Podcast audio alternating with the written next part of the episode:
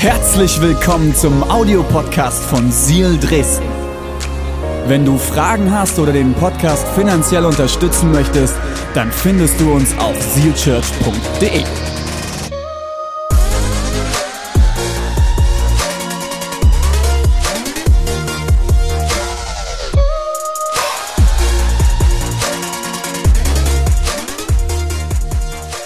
Wir starten heute eine neue Predigtserie. Ich habe richtig Bock. Ich habe richtig Bock darauf.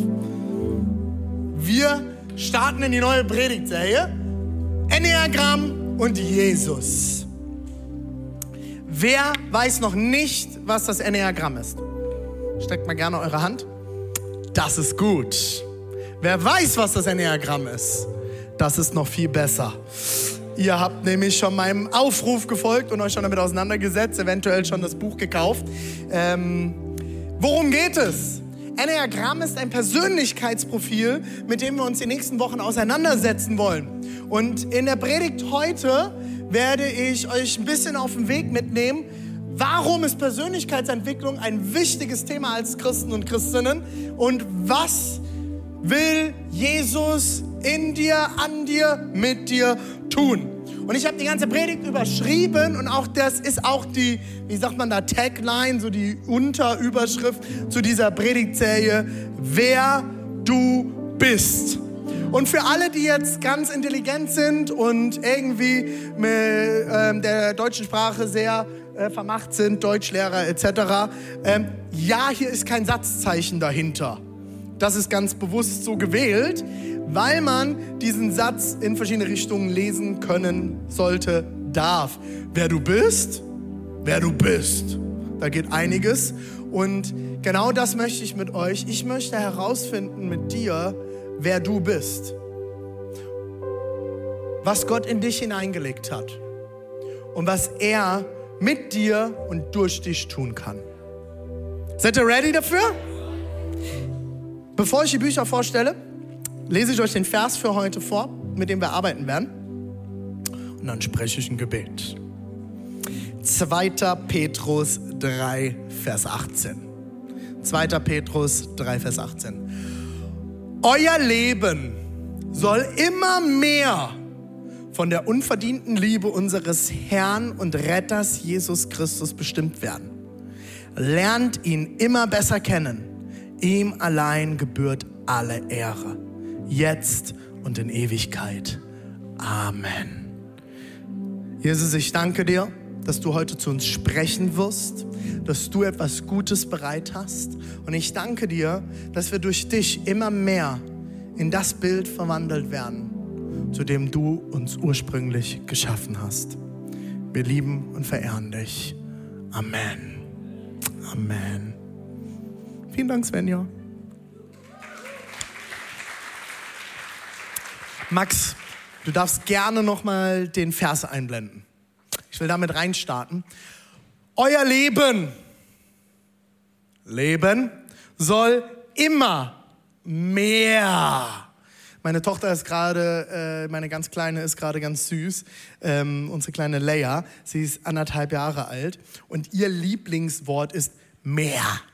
Papa mehr. Papa mehr. Papa mehr. Egal was. Ich habe ihr letztens die Haare abgetrocknet äh, mit einem Handtuch und habe so ein bisschen ihren Kopf dabei gegrault beim Abtrocknen. Handtuch runter. Mehr. Mehr. Das ist bei allem. Auch äh, trinken. Mehr. Ähm, außer es schmeckt ihr nicht. Das hatte ich am Freitag auf Samstagnacht, bin ich nachts zu ihr und sie hat ihre Flasche leer getrunken gehabt und äh, dann habe ich, da war noch so ein kleiner Schluck ähm, drin, dann habe ich das aufgefüllt, da war so ein bisschen so eine Kindermilch drin, äh, die sie ganz gerne trinkt. Habe das nur aufgefüllt. Dann habe ich ihr die reingestellt und sie sagt mir ganz genau, wo ich sie hinstellen soll. Die klopft dann auf die Stelle, wo sie ihre Flasche stehen haben will. Das ist so unser kleines dominantes Wesen, das genau weiß, was es will. Und dann gehe ich raus, war schon wieder fast eingepennt, 20 Minuten später. Papa! Papa! Bäh! Und bin ich reingegangen, dann stand sie in ihrem Bett mit dieser vollen Flasche und guckt mich an und sagte statt Papa mehr, weil das habe ich erwartet, Papa bäh. Ja, die Flasche war nicht die richtige. Also mehr. Euer Leben soll immer mehr. Okay, erinnert euch an meine Tochter. Mehr.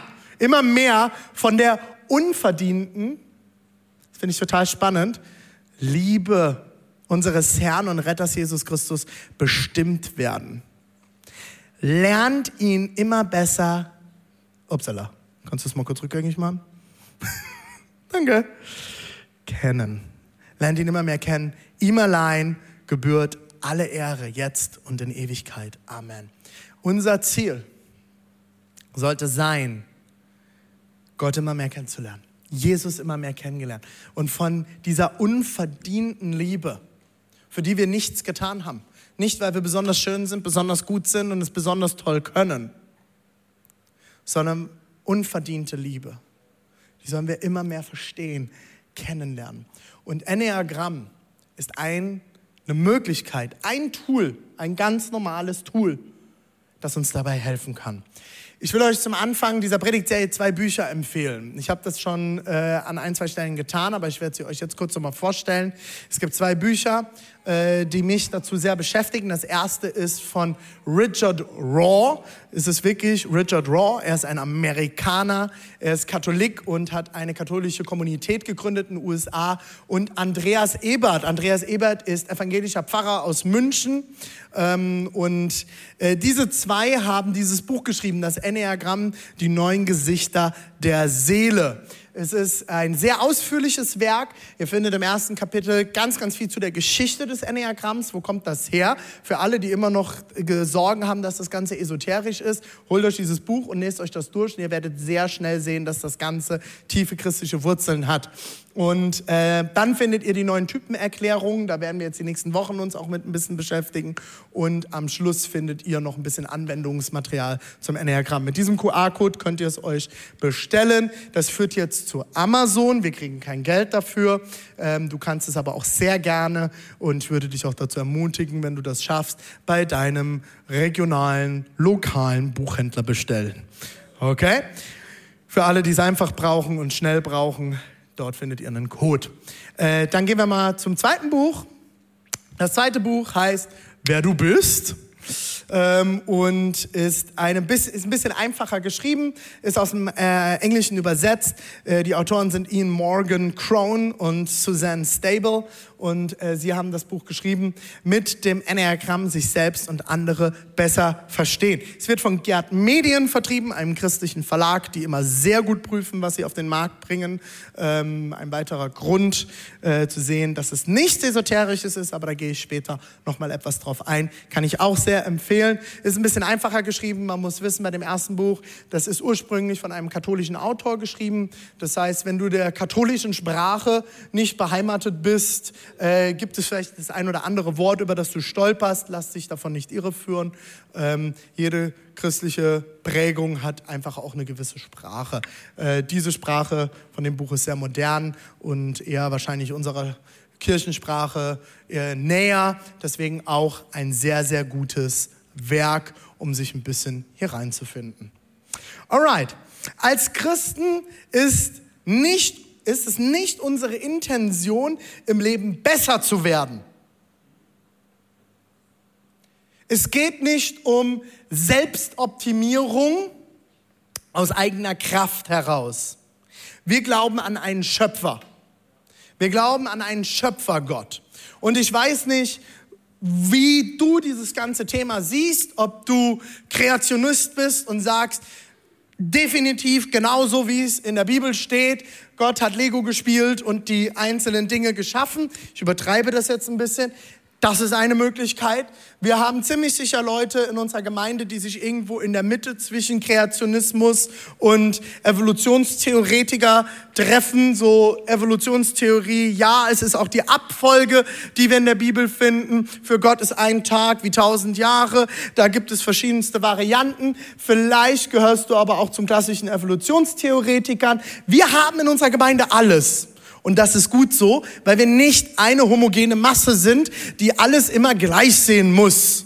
Und das liebe ich. Und das werden wir auch am Enneagramm sehen. Verschiedene Typen bringen verschiedene Dinge mit sich, verschiedene Überzeugungen mit sich. Ihnen sind unterschiedliche Dinge wichtig. Und ich liebe es, dass unsere Kirche aus verschiedenen Typen besteht und auch meine Teams, Deborahs und meine Teams, unser Leitungsteam, unsere Pastorenteams, unsere äh, Bereichsleiterteams aus sehr unterschiedlichen Typen bestehen. Und ich arbeite dort seit Jahren mit dem Enneagramm und es hat mir sehr geholfen, nicht ein René-Team aufzubauen, wo alle gleich sind wie ich, weil das macht jeder Leiter automatisch am Anfang.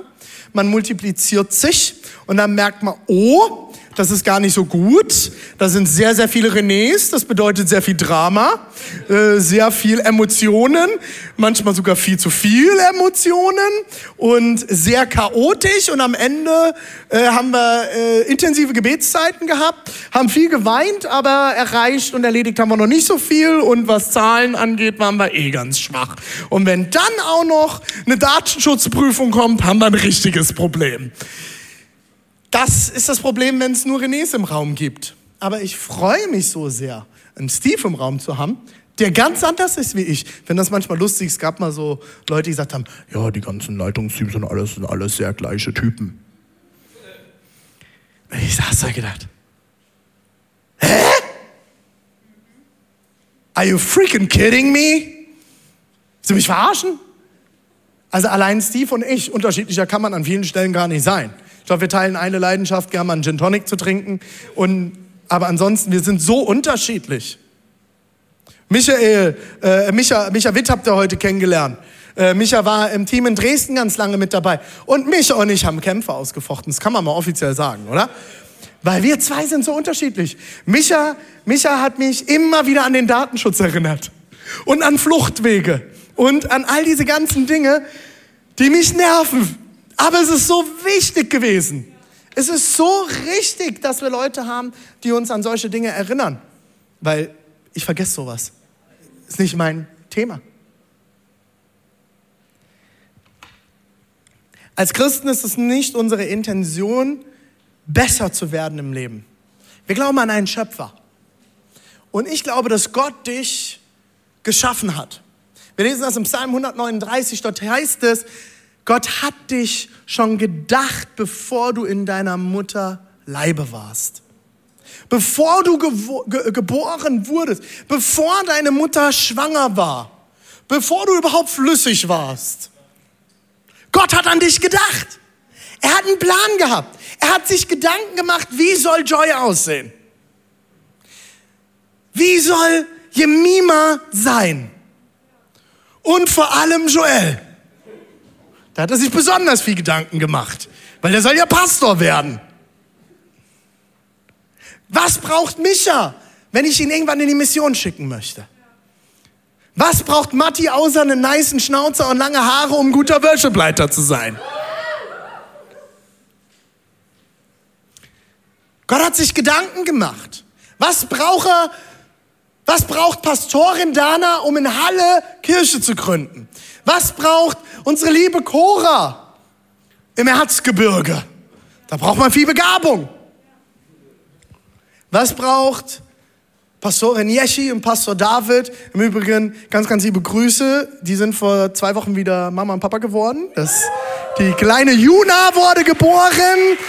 Und wir freuen uns, wir feiern mit euch. Was brauchen Sie als Pastorenehepaar? Was brauchen Sie als Eltern? Gott hat sich Gedanken gemacht. Aber sind wir doch mal alle ganz ehrlich, wenn ich in den Spiegel schaue, oh, ich mache jetzt mal was, ich mache jetzt mal was ganz Spontanes. Ähm, äh, Thomas und Joel, könnt ihr mir mal hinten den Spiegel bringen? Könnt ihr mir mal den Spiegel auf die Bühne bringen? Wir meinen jetzt was ganz Spontanes. Ihr schafft das. Bitte macht ihn nicht unterwegs kaputt. Bisschen schneller, Thomas.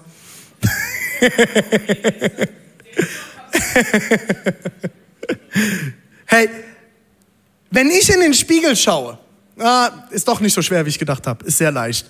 Thomas, tut mir leid. Hält fit. Bring ihn mir mal hoch. So, wir stellen ihn mal hier hin. Ich bin einfach nur stark. Wow. Dafür muss er aber noch ein bisschen trainieren. hey, wenn ich in den Spiegel schaue, ich, ich weiß nicht, wie es dir geht, aber jetzt mal ganz ehrlich, wenn ich in den Spiegel schaue, denke ich, jo, ist okay. Vielleicht schaust du auch in den Spiegel und denkst, hm, hat Gott noch geübt. Vielleicht schaust du aber auch in den Spiegel und denkst, geile Sau. Gibt's auch. Selten, aber kommt vor. Kannst gerne bei uns einen Bundesfreiwilligendienst machen. Wir kriegen das hin. Wir helfen dir. aber vielleicht guckst du auch in den Spiegel und denkst, Mann, oh Mann, oh Mann. Da hast noch was vor, Gott. Da haben wir noch einen Weg, oder? Das passt noch nicht so. Das ist jetzt noch nicht so, wie wir das gerne hätten. Weißt du was? Gott hat dich geschaffen. Und wenn du in den Spiegel schaust, schau mal genau hin. Guck mal ganz genau hin. Schau mal nicht nur auf das Bäuchchen, das vielleicht ein bisschen gewachsen ist. Vielleicht stehst du da nicht so, oh, nee. Und nicht so der Kim Kardashian hintern. Vielleicht bist du Mama geworden und schaust in den Spiegel und denkst, oh, ich bin zwar Mama, aber diese Dehnungsstreifen waren jetzt nicht mitbestellt. Kann ich die zurückgeben? Schau mal tiefer. Schau mal genau hin, was Gott da gebaut hat. Und ich glaube, Jesus hat sich was überlegt, als er dich gedacht hat. Er hat sich was überlegt. Er hat sich überlegt, den Joel mit einer starken Stimme zu schaffen. Weil er wird das Evangelium verkündigen. Er wusste, Matti wird ein bisschen faul sein und nicht viel Instrumente lernen in seiner Kindheit. Deswegen muss ich ihm eine Gabe geben, ganz schnell Instrumente lernen zu können. Mittlerweile spielt er mehrere. Als er bei uns angefangen hat, hat er auf zwei Seiten Bass spielen können mit einem Verstärker, den ich irgendwo geschenkt gekriegt habe, der nur auf 7,3 funktioniert hat. Er wusste genau, als er Joy geschaffen hat, er braucht eine junge, empathische Frau, die sich sehr in andere Menschen hineinversetzen kann. Das war sehr wichtig für eure Familiengeschichte. Und er wusste genau, als er Dana geschaffen hat, sie wird sehr viel Geduld brauchen, weil Kirchengründung ist nicht leicht. Und er wusste schon ganz genau, als er Pascal, Danas Ehemann, geschaffen hat, Dana wird jemanden brauchen, der sie anfeuert. Und eine der größten Gaben, die Pascal hat, ist Anfeuern. Und er wusste schon, als er David Tide geschaffen hat in Dresden, wir werden in Leipzig irgendwann jemanden brauchen, der selbst manchmal die Geduld hat, Kabel zusammenzulöten. Er wusste das. Und er wusste, als er Steve geschaffen hat, René, der hat zwar ein lautes Mundwerk, aber die Excel-Tabellen, das kriegt er nicht hin. Er wusste all das. Aber sind wir doch mal ganz ehrlich, wir sind alle immer wieder damit herausgefordert, das zu sehen. Was Gott in uns gelegt hat. Und bestimmte Dinge hat Gott in uns gelegt und sie sind wie verschüttet weil wir irgendwas in unserer Lebensgeschichte erlebt haben. Vielleicht hast du traumatische Erlebnisse in deinem Leben gehabt. Vielleicht bist du auf den ersten Blick jemand, der immer wieder unterschätzt wird. Wir haben vor zwei Jahren, haben wir von meinem Freund Marco gehört, der in Kenia in der Mission ist. Jemand, den wir seit Jahren unterstützen. Marco ist mit einer körperlichen Behinderung auf die Welt gekommen.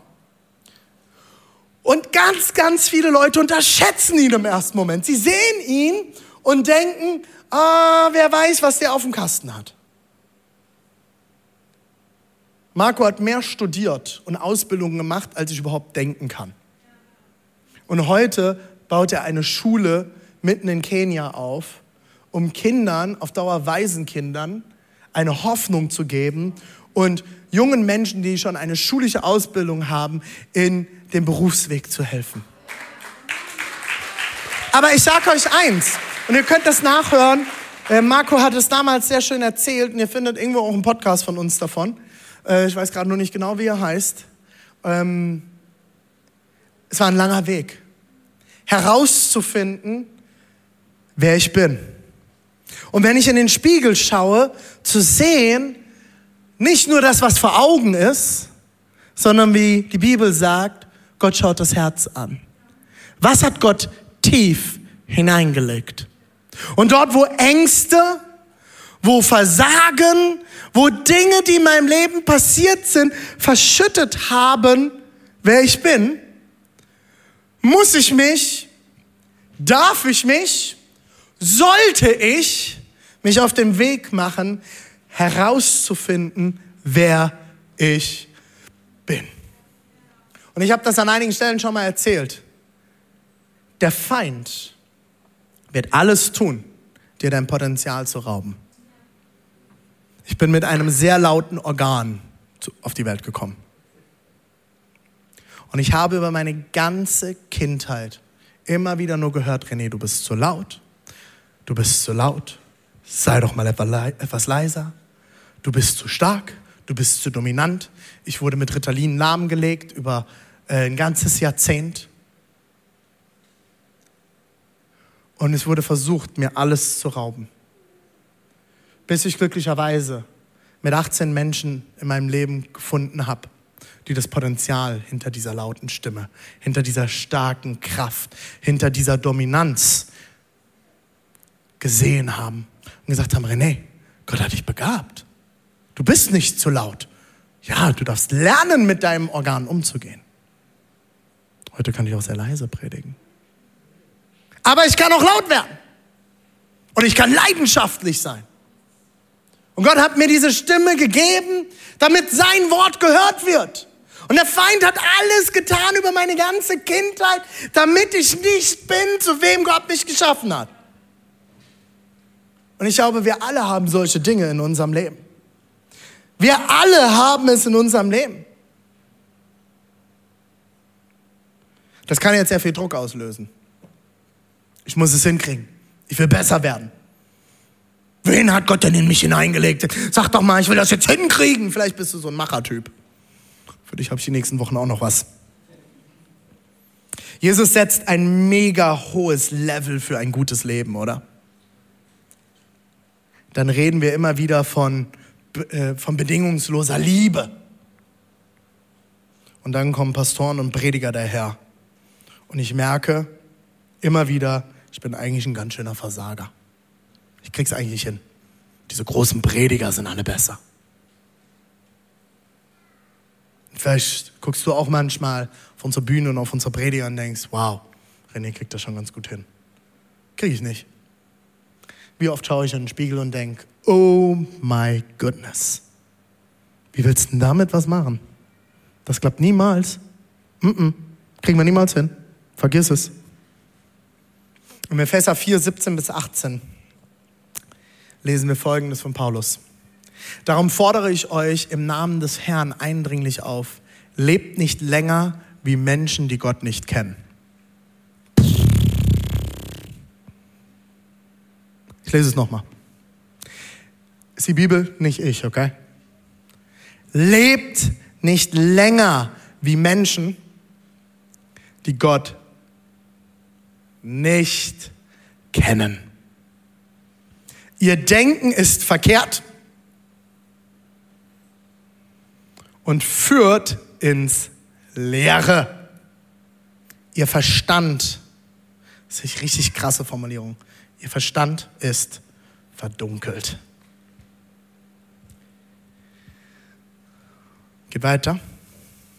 Sie wissen nicht, was es bedeutet, mit Gott zu leben und ihre Herzen sind hart und gleichgültig. Es geht nicht darum, besser zu werden. Es geht nicht um Selbstoptimierung. Es geht darum, zu der Person zu werden, zu der Gott dich geschaffen und gedacht hat. Weil er hat einen Plan und sich etwas überlegt, als er das erste Mal an dich dachte. Wer bekommt das hin, dieses Leben zu leben, von dem Paulus hier spricht? Wenn du das bist, komm nachher zu mir, du darfst mich coachen. Ich will sofort von dir lernen. Weil ich bekomme es nicht hin. Das hören, da hören wir von Vergebung und Gnade. Habe ich auch noch mal Glück gehabt, dass es die gibt, oder? Dass Gott mir vergibt, wenn ich es wieder nicht hinkriege. Und dann heiratet man und merkt, puh, das ist gar nicht so einfach, mit einem anderen Menschen so nah zu leben. Kennt ihr diese Momente? Dann schaut man nicht mehr nur noch sich an, sondern da ist dann noch eine andere Person. Und die schaut einen dann auch noch an. Gell, Schatz? Die schaut einen dann auch noch an und sagt, puh, da ist was schiefgelaufen in der Entwicklung, ne? Ja, wir Männer sind bei so manchen Sachen ein bisschen entwicklungsverzögert, ne?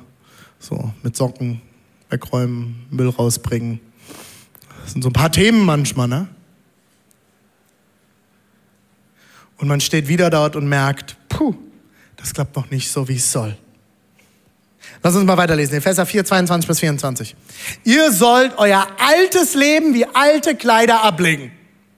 Folgt nicht mehr euren Leidenschaften, die euch in die Irre führen und euch zerstören. Lasst euch in eurem Denken verändern. Das finde ich richtig genial. Lasst euch in eurem Denken verändern. Die meisten Leute gehen immer auf diesen ersten Teil hier oben ein. Wir müssen unsere Leidenschaften ablegen, alles, was uns in Sünde führt, etc. Ganz wichtige Verse haben wir auch schon mal drüber geschaut als Kirche.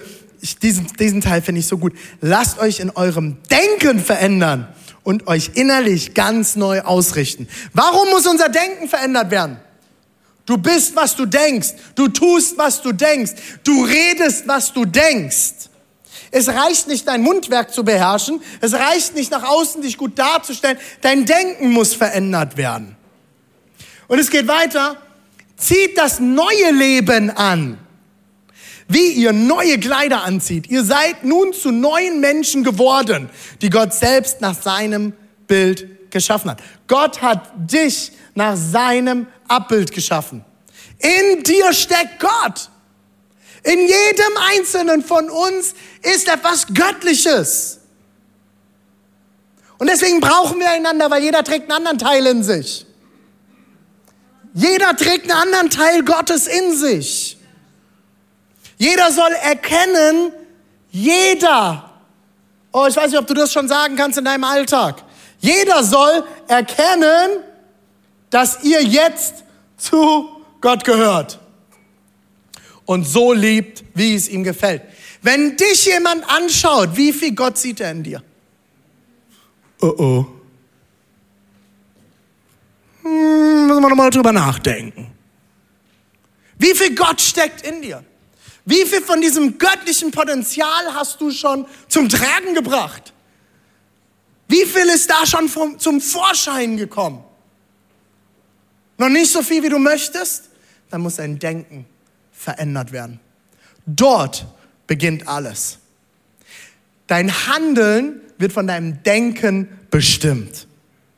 Im Epheser 4, 7 heißt es, und das ist am Anfang dieses Textes, den ich euch gerade vorgelesen habe, das ist ein bisschen die Einleitung zu dem Text. Jedem Einzelnen von uns aber hat Christus besondere Gaben geschenkt. Das schreibt Paulus an eine Gemeinde in Ephesus im alten Griechenland. Jedem Einzelnen, jedem, jedem Einzelnen von uns aber hat Christus besondere Gaben geschenkt, so wie er sie in seiner Gnade jedem zugedacht hat.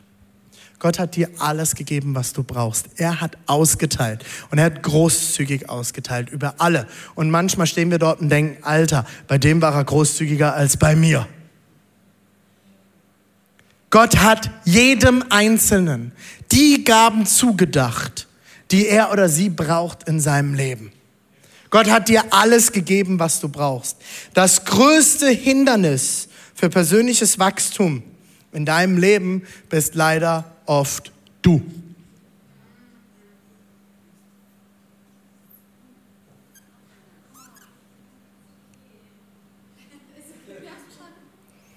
Du, oder? Wir stehen uns so oft selbst im Weg. Und weißt du, was wir dann ganz gerne machen?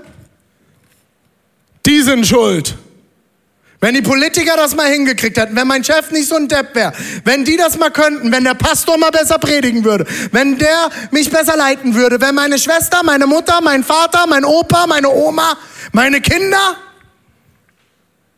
wenn alles anders wäre. Nein, es fängt mit du an. Mit du. Es fängt mit dir an. Es fängt bei dir an. Und es fängt mit einem erneuerten Denken an. Es fängt damit an, dass du herausfindest, zu wem hat Gott dich geschaffen.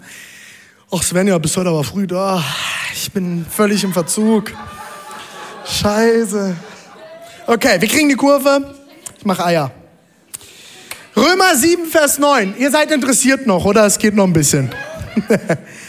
Römer 7, Vers 9. Ich will eigentlich, kannst ruhig da bleiben. Ich will eigentlich Gutes tun und tue doch das Schlechte. Ich will das Gute tun und tue doch das Schlechte. Ich verabscheue das Böse. Aber ich tue es dennoch. Ich will es hinkriegen, aber ich krieg's nicht hin. So, jetzt kommen wir zur Predigt. Das war die Einleitung. Hab noch eine Stunde, oder? Danke.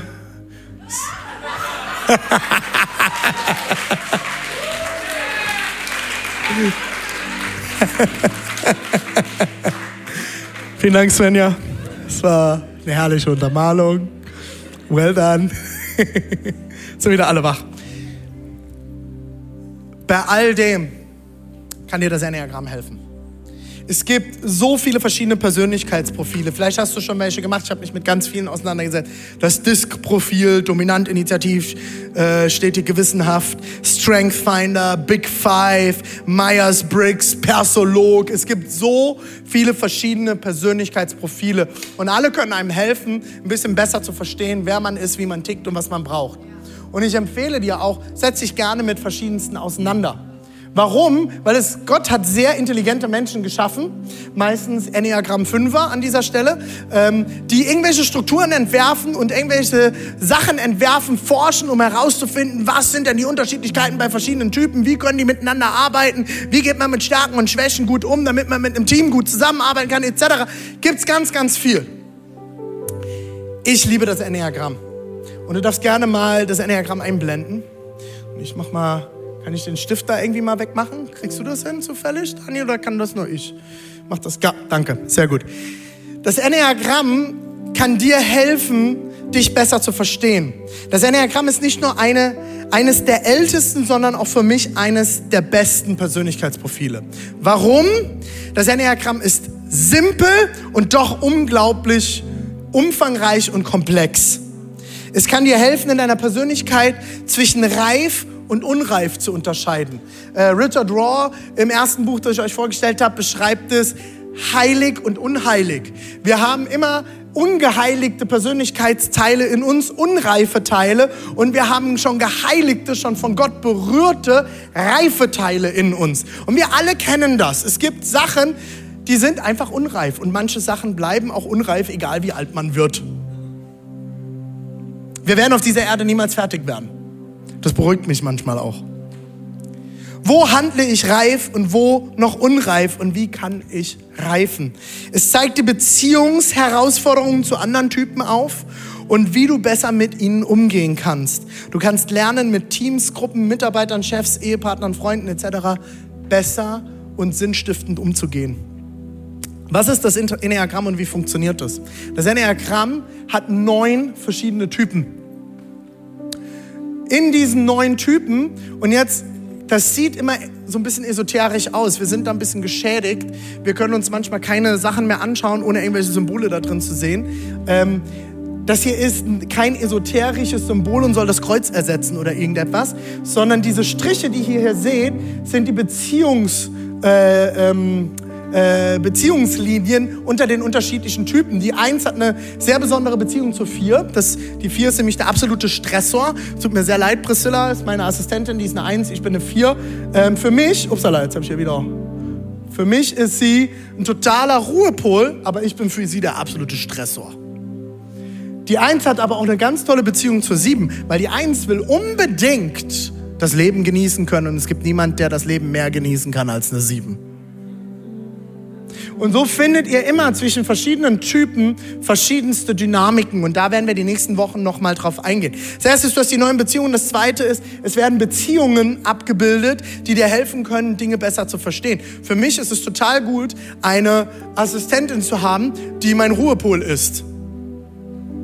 Ich muss sie bezahlen, weil ich sie sehr stresse. Drittens unterscheidet das Enneagramm in reifen und unreifen Typen und es zeigt dir dein Wachstumspotenzial auf. Ich habe mich früher sehr viel mit DISC auseinandergesetzt.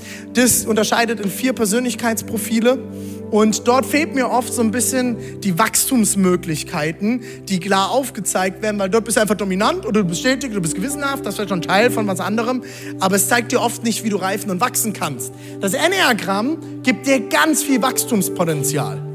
Als ich meinen Typ rausgefunden habe in einem Buch, du machst es am besten so, dass du das Buch liest oder eins der Bücher und ähm, es gibt auch Tests online. Ich bin nicht so der Testfan, weil es dir noch sehr wenig Erklärung gibt. Wenn du deinen Typ liest, wirst du in den meisten Fällen macht es Batsch und du denkst, oh my goodness, warum weiß der so viel über mich? Und ich werde das nie vergessen, als ich meinen Typ rausgefunden habe. Ich habe das gelesen und ich hatte erstmal gefühlt eine Woche eine Depression, weil ich gemerkt habe, wie un unreif ich an manchen Stellen bin. Und ich habe mich geschämt. Warum? Weil eine der größten Herausforderungen meines Typs ist Charme. Dann habe ich herausgefunden, was meine Frau für ein Typ ist, war relativ schnell klar.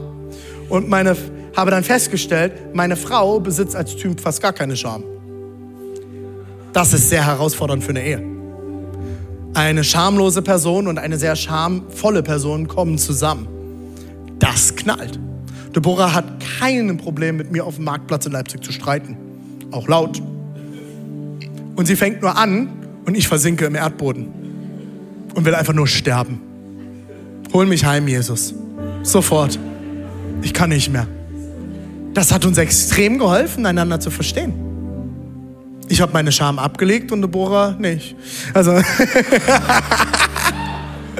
Okay, ich will euch zum Abschluss, und damit werde ich dann auch schließen, ähm, werde ich euch kurz noch was zu den Typen erklären heute und dann werden wir nächsten Wochen, werden wir auf einzelne Typen eingehen. Ich habe die Typen immer in drei Personengruppen, äh, 2, 3, 4, 5, 6, 7, 8, 9, 1 und wir werden uns die in den nächsten Wochen anschauen und werden da ein bisschen drauf eingehen. Warum habe ich in diese Typen unterteilt? Das ist eine offizielle Unterteilung in Herz, Bauch und Kopftypen. Ich starte mit den Herztypen. Die Herztypen sind 2, 3 und 4.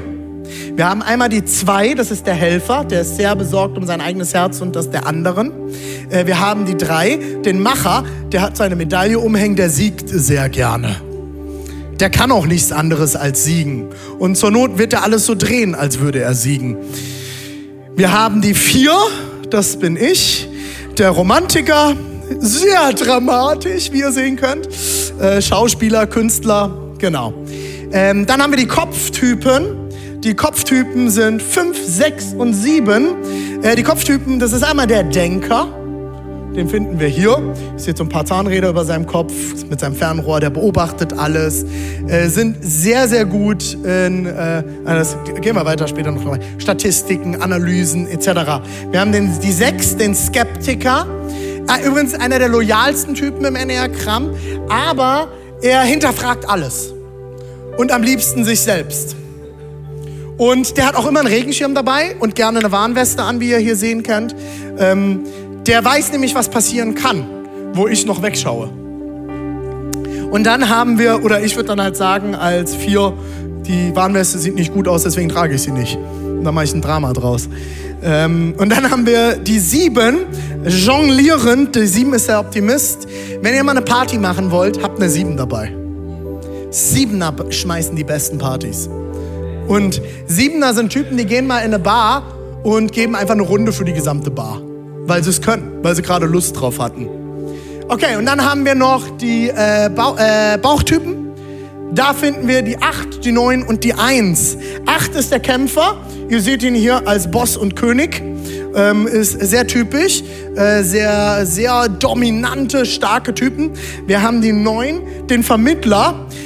Ihr seht das Peace-Zeichen auf der Brust, die Tasse Tee in der Hand. Die 9 ist einfach tiefenentspannt, komme was will. Egal. Die Welt geht unter, die Neuen trinkt in Ruhe ihre Tasse Tee aus. Und wundert sich, dass alle schon weg sind. Die Eins ist mit der Lupe abgebildet und dem erhobenen Zeigefinger, der Perfektionist. Ich sage euch noch kurz zwei, drei Sachen dazu. Wir gucken nochmal auf die einzelnen Typen. Typ 2 starte ich. Typ 2, der Helfer, habe ich euch schon gesagt, hat die größte Herausforderung damit, Grenzen zu setzen, vor allem für sich selbst. Er wird alles geben für alle anderen und vergisst sich sehr gerne bis hin zum Helfersyndrom. Sind sehr, sehr oft in der Krankenpflege tätig oder auch in der Sozialpädagogik. Ab, äh, sehr oft zu finden. Ähm, Feuerwehr, Polizei. Sie sind einfach die absoluten Helfer, aber vergessen sehr gerne sich selbst und übergehen dabei ihre persönlichen Grenzen. Ihre größte Stärke ist Vertrauen. Sie vertrauen Menschen. Und das kann sie dann aber auch mal zum Fall bringen, weil sie dann verletzt werden. Aber sie haben eine, eine, eine, ein Vertrauenspensum, das ist immens. Die drei, der Macher, seine größte Schwäche ist der Konkurrenzkampf. Die müssen immer ein Fass aufmachen. Immer. Ich habe einige Dreier um mich drum sitzen in meinen Teams.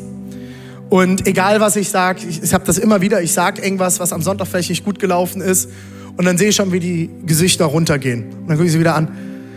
Ihr habt das jetzt wieder nur als Kritik gehört und ihr führt euch gerade alle als Verlierer, richtig? Und meine Dreierfreunde schauen mich an. Aha. Sagt, das wollte ich damit nicht sagen. Ich wollte nur da sagen, dass wir da besser werden dürfen. Äh, die müssen immer miteinander konkurrieren und kämpfen und wollen siegen. Äh, die größte Stärke ist Lernbereitschaft. Dreier sind unglaublich lernbereit. Unglaublich lernbereit. Und dadurch sind sie auch super anpassungsfähig, so kleine Chamäleons. Die kommen irgendwo rein und die sind, die passen sich perfekt an. Die wissen auch, wie sie sich anzupassen haben. Die haben gelernt, ihr ganzes Leben, egal wo sie reinkommen, irgendwie kriege ich mich hier einsortiert. Sodass mich alle lieb haben am Ende. Die vier, der Romantiker. Seine größte Herausforderung ist Drama. Alles ist dramatisch. Ich sag's euch. Wenn ich Essen koche und es fehlt mir ein Gewürz, dann fehlt mir nicht ein Gewürz, dann ist das ein Riesendrama. Warum haben wir nicht gesehen, dass das Gewürz leer ist? Ich kann dieses Essen nicht zu Ende kochen, wenn ich dieses eine Gewürz nicht habe. Das ist schon ein Drama. Und sie sind extrem anspruchsvoll. Ist eigentlich, glaube ich, eine der Sachen, mit der meine Frau am meisten mit mir kämpft. Ich bin unglaublich anspruchsvoll. Und auch alle, die mit mir zusammenarbeiten, vor allem die, die schon länger mit mir arbeiten, zusammenarbeiten, wissen, ich habe da sehr viel dran gearbeitet, aber ich habe sehr hohe Ansprüche. Und ich merke das immer mal wieder, wenn Leute spiegeln mir das, sagen, äh, wenn ich irgendwo reinkomme, so, oh René ist da, ich hoffe, es ist alles okay. Und ich denke so, oh, das will ich gar nicht. Und dann gucke ich rein und denke so, oh doch, ich will's. Ähm, ich bin sehr anspruchsvoll. Äh, meine Stärke ist ähm, starke Selbstwahrnehmung. Die wenigsten Leute glauben mir das, aber ich kann mich sehr gut entschuldigen, weil ich meistens schon merke, dass ich einen Fehler gemacht habe, wenn ich ihn mache. Weil ich das sehr stark wahrnehme. Ich komme in Räume rein und ich spüre alles. Sofort, instant. Manche Leute kommen in den Raum rein und sagen, oh, hier ist komisch. Ich sag dir warum. Hier stinkt's. Es ist zu warm, es ist zu kalt, die Lautstärke ist hoch, die Musik passt nicht, die Wandfarbe da hinten macht aggressiv, die beruhigt, das passt nicht zusammen. Starke Selbstwahrnehmung, aber auch Außenwahrnehmung. So, wir gehen noch, die, die Zeit nehmen wir uns jetzt. Es wird super, es wird super. Kopftypen, genau, jetzt nochmal die Zusammenfassung, könnt ihr abfotografieren. Kopftypen.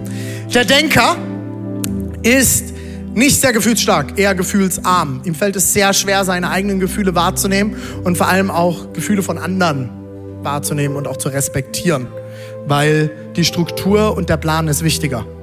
Äh, der, die Stärke dahinter ist aber, er ist ein sehr strukturierter Denker. Er denkt immer in Strukturen. Äh, Typen wie die fünf lieben übrigens das Enneagramm. Schubladen ist doch ganz toll. Ähm, andere Typen wie die acht zum Beispiel, die sagt ganz sofort, ich will mit dem Enneagramm nichts zu tun lassen. Ich lasse mich nicht in eine Schublade reinpacken, da passe ich gar nicht rein. Ähm, strukturierter Denker analysiert alles. Alles, alles muss analysiert werden, bis ins letzte Detail. Die sechs, der Skeptiker, ähm, die größte Schwäche sind Selbstzweifel. Ich habe es vorhin schon mal gesagt. Am meisten denkt er über, äh, am meisten hinterfragt die Person sich selbst. Aber die größte Stärke ist Weitblick. Diese Person sieht Dinge, die noch keiner sieht. Und äh, wenn man mit einer 6 zusammenarbeitet, als großer Visionär wie ich, ist das manchmal herausfordernd, weil ich sehe, wo ich hin will und die 6 sagt mir, was die Steps bis dahin sind.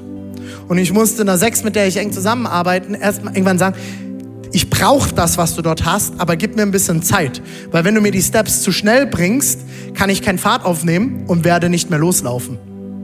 Und dann kommt der Moment, komm bitte an meine Seite und helf mir, die Steps alle zu sehen, dass wir alle sicher sind, den Helm zur rechten Zeit tragen und den Regenschirm dabei haben. Wir haben noch die sieben. Die sieben der Optimist. Größte Herausforderung, ich habe gesagt, mach eine Party mit einer sieben, es wird die geilste Sause ever. Aber die sieben ist unglaublich maßlos. Die hat keine Grenzen. Wenn die eine Party macht, dann macht die Party. Ich glaube, auch Siebener haben, äh, haben 48-Stunden-Raves ent entdeckt und entwickelt. Das ist äh, bis hin in Drogenmissbrauch etc., absolute Maßlosigkeit äh, und eine absolute überzogene Selbstüberzeugung manchmal dabei. Die größte Stärke dahinter ist natürlich mit Selbstüberzeugung, ist ein Visionär. Schaut nach vorne, Ding, sieht Dinge, die noch keiner sieht und kann Dinge hervorbringen und entwickeln. Richtig stark. Eine 7 hat immer eine neue Idee. Wenn du eine Idee brauchst, hol dir eine 7. Die 7 wird dir nicht eine Idee bringen, die wird dir 18 bringen. Ähm, die hat immer Ideen. Siebener sind die besten Ideengeber. 8, 9 und 1, damit schließe ich jetzt. Bauchtypen, der Kämpfer, die 8. Konfrontationslust. Ich verrate euch ein Geheimnis, meine Frau ist eine 8. Konfrontationslust. Wir zwei knallen. Es gibt immer irgendwas zu konfrontieren. Wenn nichts gibt, dann finden wir was. Da wird auch zur Not noch was ausgegraben. Das Kriegsbeil wird ausgegraben, wenn es schon vergraben ist. Man kann es nicht tief genug eingraben. Die Acht wird es finden. Ist aber auch eine ganz große Stärke, ne? zu Vertragsverhandlungen etc. pp. Die Stärke der Acht ist Gerechtigkeitssinn. Die Acht wird ihr allerletztes Hemd für dich geben. Und die wird ich immer einsetzen für die Schwachen und die, die keiner sieht. Die Acht wird für jeden kämpfen und hasst Ungerechtigkeit.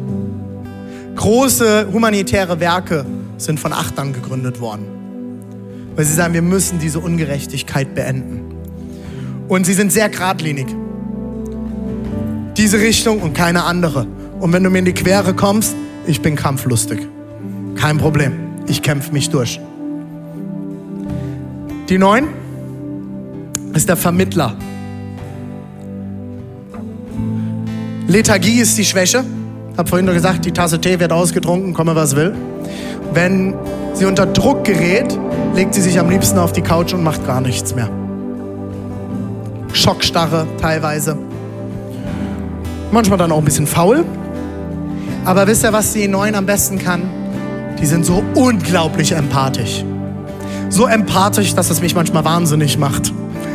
Weil die haben für alles und jeden immer Verständnis.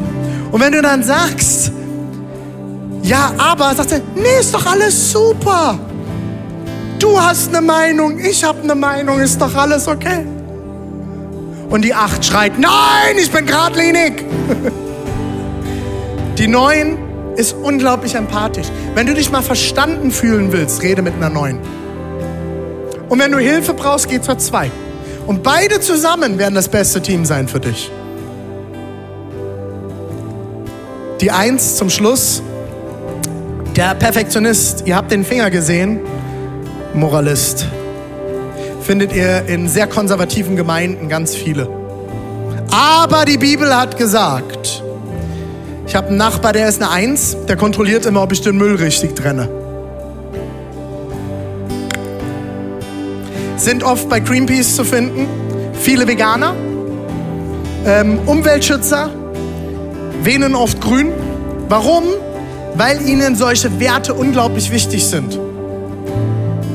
Sie ziehen ihr Ding durch. Und die stehen auch dazu und machen keine Doppelmoral. Kann aber auch sehr herausfordernd sein, weil diese Welt ist nicht nur moralisch, ne? Und eine große Stärke ist, wenn die Eins dann mal alles sortiert hat und perfektioniert hat, die kann das Leben genießen, mit der kannst du Spaß haben. Solange es moralisch richtig ist. Aber dann gibt's Knallgas. Okay, das ist eine kleine Einführung. Wir werden uns in den nächsten Wochen mit diesen Vögeln noch ein bisschen auseinandersetzen. Wir werden dort richtig in die Tiefe gehen. Ich werde immer drei Typen zusammenfassen in den nächsten Wochen. Wir werden uns anschauen, wie dort Entwicklungspotenzial drin steckt, wie du mehr zu der Person werden kannst, zu der du gedacht bist. Und ich würde dich jetzt ermutigen, diese Woche, egal an welchem Standort du bist und egal wie ich jetzt schon überzogen habe, ich ermutige dich, entweder du kaufst dir die Bücher, lest dich online rein, es gibt ganz tolle Podcasts dazu. Enneagram Germany kann ich dir da sehr empfehlen und finde heraus in dieser Woche, wer du bist und was für ein Typ du bist. Und dann werden wir uns in den nächsten Wochen damit auseinandersetzen, wer du bist und wie du mehr zu der Person werden kannst, zu der du gedacht bist. Ich lade dich ein, an allen Standorten mit mir gemeinsam aufzustehen. Und ich werde ein Gebet sprechen für uns alle. Und dann, und dann werden wir noch ein Lied singen. Und dann werden eure Standortpastoren auch schon übernehmen und euch segnen an allen Standorten. Das war jetzt viel. Das ist die Einleitung. Es wird richtig, richtig gut. Und ich verspreche dir, wenn du dich damit auseinandersetzt und darauf einlässt, deine Ehe wird besser werden, deine Freundschaften werden besser werden, deine Beziehung zu deinen Kollegen, zu deinen Mitarbeitern, zu deinem Chef, zu deinen Pastoren. Halleluja. Alles hat Potenzial besser zu werden, wenn du verstehst, wer du bist und wen du vor dir hast.